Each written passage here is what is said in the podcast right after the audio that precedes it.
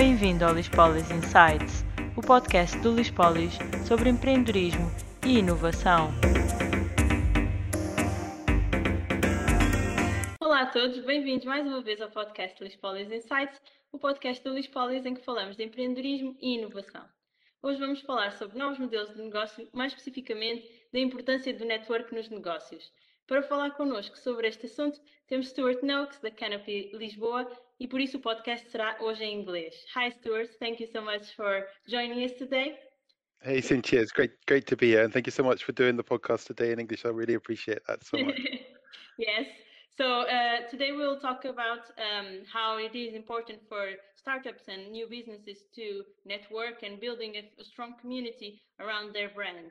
So for starts, um, let me let me ask you about Canopy and um, how this organization is working. So it's an organization focused on creating a strong community of entrepreneurs and innovators uh, and bring people together, right? So what was the main reason behind the start of this project? Well, it's uh, it's a great community to be part of, and uh, I think the first thing to say is that it's run by people who are founders and entrepreneurs themselves and so we all do it as something else you know we all have main gigs and other things that we're doing and we run it because we love the community that we're part of uh, and we want to see it grow and we want to see it thrive. We do it because we recognize that to be an entrepreneur is something quite special and unique. Sometimes people say a little crazy and one of our phrases is you know even if even your mom thinks you're crazy you'll still get a big hug at canopy and so, you know, being a founder can be a difficult thing. It can be quite lonely at times. And this is a community to, to really compensate for that and share with each other. Mm-hmm. It's also as a founder, you kind of feel like you're inventing things for the first time most of the time. And some of the stuff you will be, but a lot of the stuff has been done before and is being done at the moment by other people. And so what we try and do in the community a lot is share our lessons and share our knowledge so that people can build on it rather than reinvent it and maybe do it badly. Uh, and so we're all learning from each other all the time. Um, and a key part of our community is that we feel everybody has something to share and everybody has something to learn. And that doesn't matter if you're 48 like me and done a number of startups before, I've still got stuff to learn and I'm still learning stuff every week and every month as part of the community. So mm. that, I think that makes it quite special. When you're in this community, you're looking how you give and you're looking how you receive as well. So um, yeah, it's quite a quite a special community to be part of. Yeah, that's great. And uh, as I understand, you are now kind of a multinational, right? You are uh, to, to, different countries, uh, to different locations. So, do you believe this internationalization can help people to feel connected with each other uh, since we live now in a global world? Or it, does it make it difficult for the community to feel um, kind of tight and to the, uh, the members of the community to be close to each other? What, what do you feel like it is for Canopy today?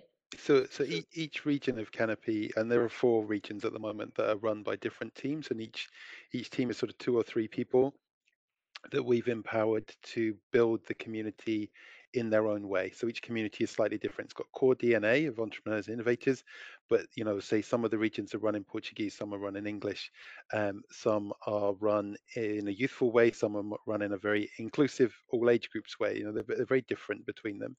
Um, but everybody enjoys the company of each other, and all the organizers meet every week to kind of align and learn from each other as well. So they're eating our own dog food, if you like. But um, the remote world has done a, a, great job for us because we've been able to connect and do crossovers between the regions really easily. So we have a monthly mixer where people from all the communities are invited together to meet on our, uh, the platform we use, AirMeet, and to create the serendipities and opportunities between each other. We also run uh, three cohorts at the moment of what we call the CEO mastermind groups, where solo founders or first time founders come together in cohorts of six and they form support groups uh, over periods of time. And we deliberately mix up the territories. So we have some Portuguese, some UK, some American, some Indian founders all in the same groups, all supporting each other, similar stages, slightly different markets, but then able to contribute. And there's a great richness to that advice that they give each other. Mm-hmm. That's great. So the community can be uh, both uh, local and also global. So yeah. that's uh, an advantage. Absolutely. Yeah. And, and, I've built uh, incubators for early stage companies in uh, Bangalore, Boston, uh, and Lisbon, as well as in the UK.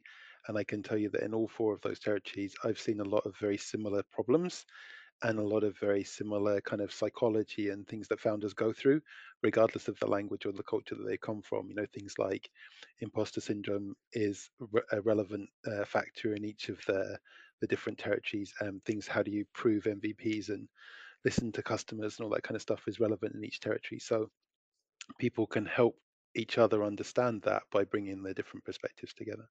Yes, definitely. So people can help each other, like you you said, and learn from each other. Because uh, we all know that entrepreneur's path is not easy, like you said before, and also success is not guaranteed. So it's an adventure, like we we mentioned. So some say that nine out of ten startups and projects will fail. So what do you uh, think that is uh, the main reason, or main reasons maybe, for a startup or company to fail uh, when it's first uh, it's it's giving its first steps?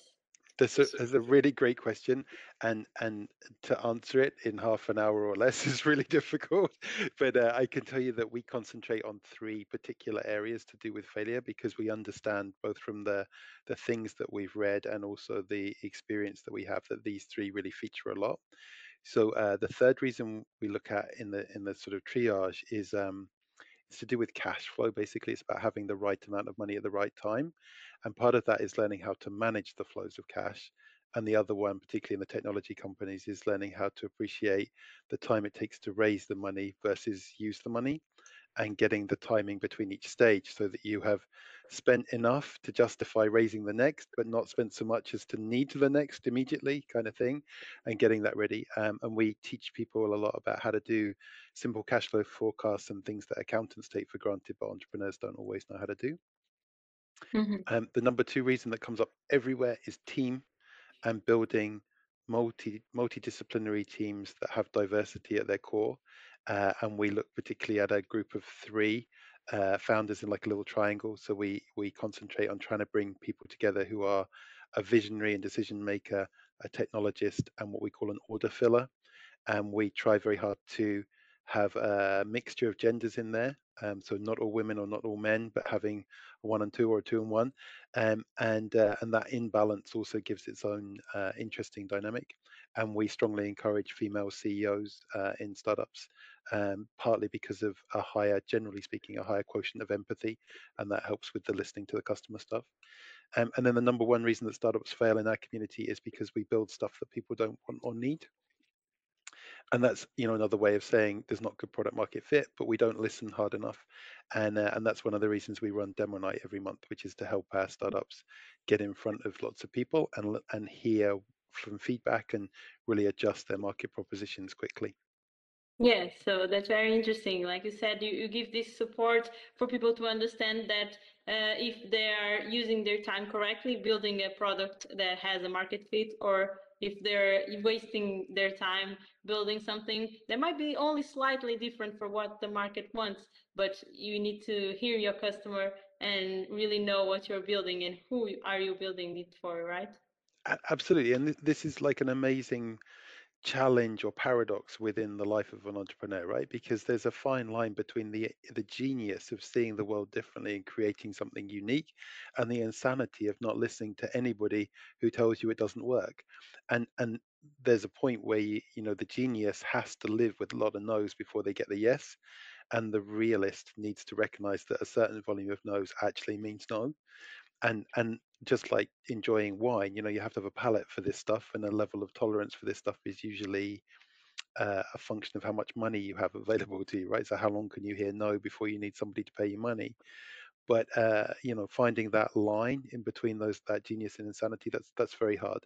So we use we use the demo night particularly to help them balance that line for themselves. Mm-hmm. that's great. And do you believe that networking can also help a startup achieve a long-term success uh, or at least uh, kind of diminishing the risk? So so i th- i think rounding out people's thinking is hugely important and i think networking is a big factor of that. So you know I, i've done nine startups before. I've taken several through to exit. I've mentored four or five hundred different companies and invested in a few along the way as well. And i can tell you that i don't know everything. So as an entrepreneur like how do I learn quickly lots of things, or how do I round up my thinking on key decisions? I don't do it all by sitting in a room by myself, and even as an only child as I am, thinking internally. I do a lot of rounding out by finding people in my network who understand things better than me, listening to what they say, and trying to pull together thoughts. And so uh, it's not just that networking is about learning from other people, but that's a huge part of what networking can do for you. Um, so one of my my things which I share with people regularly when we're doing mentoring is if I've got a tough problem that I don't know how to fix, and I'm a relatively smart and relatively experienced person, but I don't know how to fix it, I find five friends in my network who I think are smarter than me and may have better experience in this, and I ask those five people. And if by the end of that that time I cannot find an answer, then I I take that as there is no answer at this point that I'm going to find, and I just let it go. But usually within that process, I can find the answer or pull together from two or three of the people the answer that's really there. hmm That's great. That's a great approach uh, for starting a new idea or a new business. So, do you believe uh, that the value of creating a community around the company brand um, is really important for it to grow uh, stronger and uh, to feel like um, the company, the company supporters will also um, support its growth and help the company get the success it needs?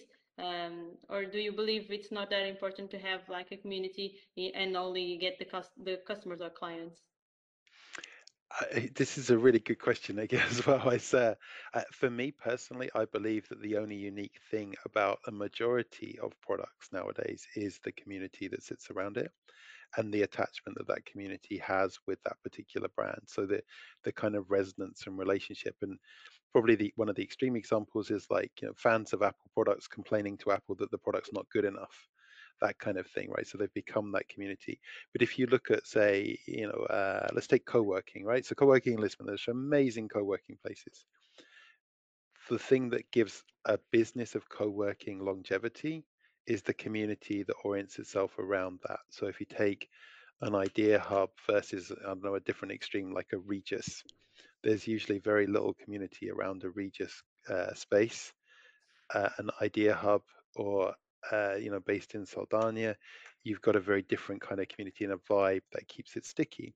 So you might, as a resident of Idea Hub or an equivalent space, want to stay there because you enjoy the company, of the people around you.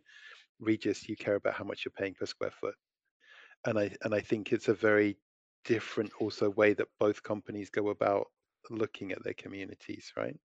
hmm So um, you know, Canopy is a great example. We used to have co-working, physical co-working spaces and incubation spaces.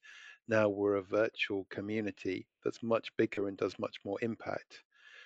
Even though we don't have a physical space of our own, we work in other people's physical spaces. We run programs in other spaces. We are hosted to run demo nights in spaces. Um, but we don't have a physical space. We just have a community. hmm Yes, that's very interesting. Um, and also, um, do you feel like, what do you feel like it is the key factor to bringing this community together, this or another community around the brand? So, do you feel like it's some shared interest or maybe the trust that is between the partners of the community? What do you think it is the that makes the community really strong?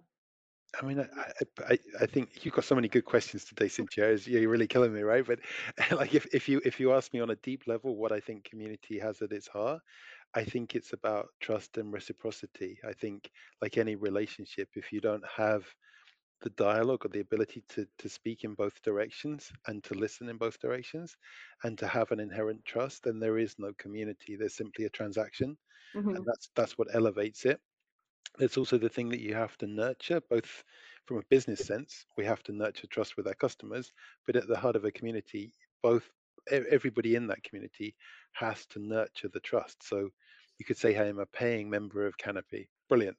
The paying thing wasn't the trust the trust then in the relationship you as a member nurture by acting well and showing respect to other members and canopy as a as an entity shows trust by treating you well by listening to you and by responding to what you you ask.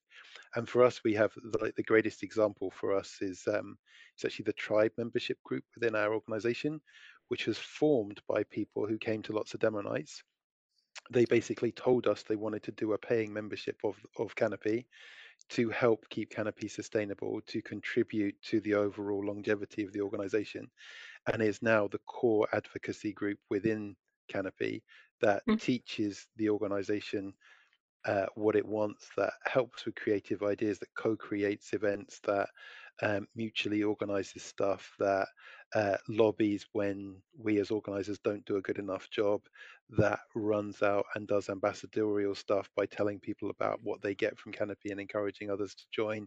And it's a it's a truly it's truly a blessing to our organization. But then in business terms, our net promoter score went from 60 65 to 90 93 by working with a group like this and being integrated with a group of, of kind of advocates, if you like, within the organization. So um, for me, that's like the, the best example I can ever give of, of how community really works.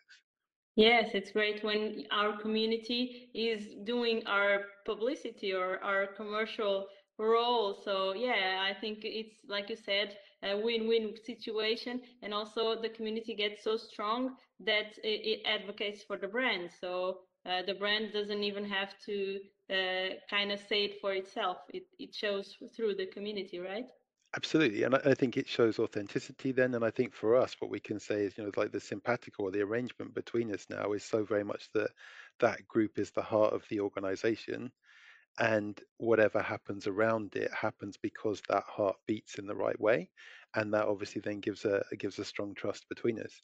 And Mhm. i'm i'm held to account by that group as much as i ask from that group for stuff. So um, you know all, all kudos to, to nelson and uh, everybody that kind of put that group together and it's evolved as it has over the last sort of two and a half years.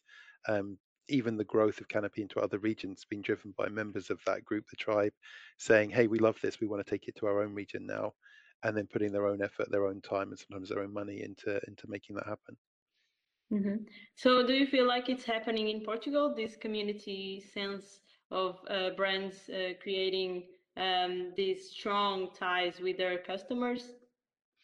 I, I see it in a few places. I I see people uh, sometimes attempting to do it for transactional reasons and believing it's a way to make more money. Yeah. Um, and I think the smaller the organizations, the easier it is for them to do this in a very authentic way.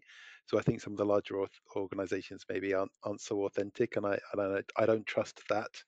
Um, but you know, I mentioned uh, Idea Hub earlier, and I and I truly believe in them as a as a character building um, community around, and I, and I enjoy being part of that and connected to that. Um, I believe in Lispolis as well, and you know this is one of the reasons I'm involved today. Is a huge advocate uh, and and raving fan of the community that, that's built around Lispolis and around Pedro and around yourself. Um, so yeah, I, I see it in a number of places.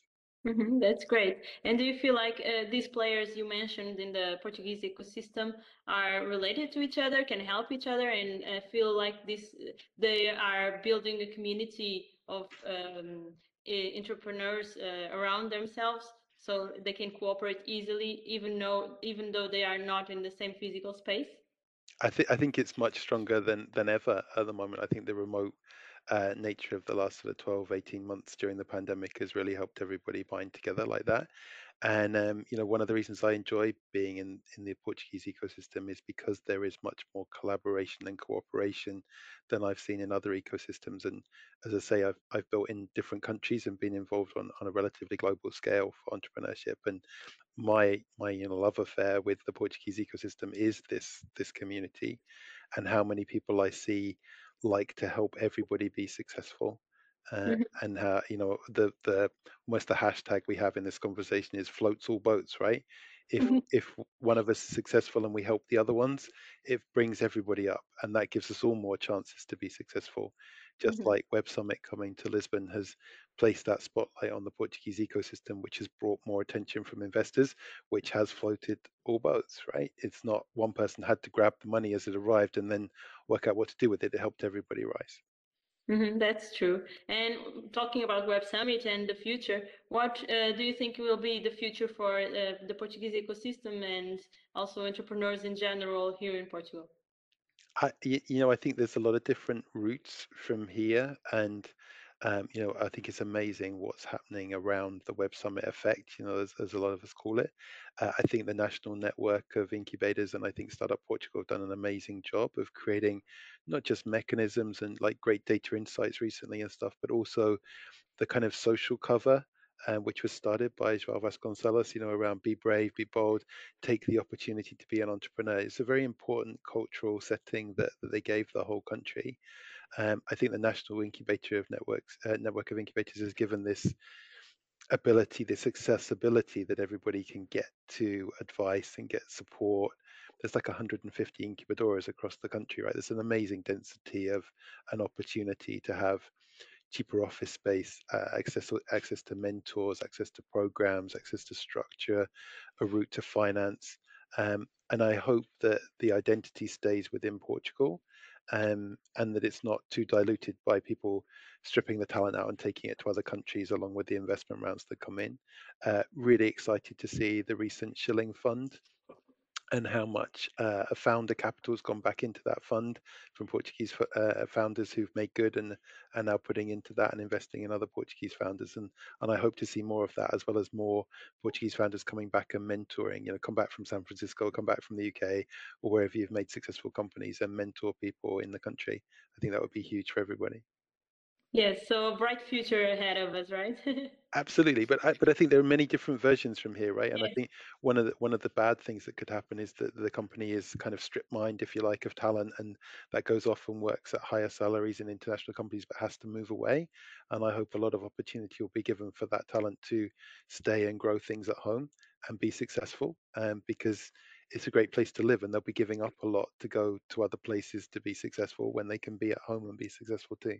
Yes, that's very true. Well, we are almost at the end of our podcast, so I would like to ask you to share with us a word that you think that um, it kind of represents the spirits of the entrepreneurs right now, given the context that we live in and also our conversation. So, do you have a word for us? Yeah, I mean, I think the word at the moment, you know, it's been probably in the word of the last year is uh, is resilience for me. It's like how do you have personal resilience? How does your company have resilience? How do you build resilience in your community? And and it's like my kind of one recurring word that keeps coming back in every initiative we do. E- example, the CEO mastermind groups we built was to create resilience in the group of solo founders and first time founders so they didn't all fail during the pandemic and, and helped each other to um, to do stuff. That's great. Yeah, that's a great word. And also, do you have uh, any uh, suggestion for our listeners, such as a book or a podcast that you want to share? Yes, Cynthia. I hope you'll indulge me. I have a shameless plug, which is for the uh, the Canopy Founder Friday series. So every month we interview a founder, and uh, and it's done as a Facebook Live, but also released as a podcast. And uh, and we um, we have I think 28 or 30 episodes of that under our belt now, and we have amazing founders from Portugal, the UK, the US, uh, India, who've all featured in that. And um, one of the recordings just went live on a podcast today from a lady called Charity Wilson in the UK um, and I forget, oh, we just had Fabio from Brazil who was interviewed last month. Um, it's just some amazing stuff. So have a look on Spotify when you're looking for your Lispolis podcast. Have a look for the Canopy Founder Friday as well. And uh, thank you for the shameless plug. Yes, of course. Go ahead and check it if you are listening.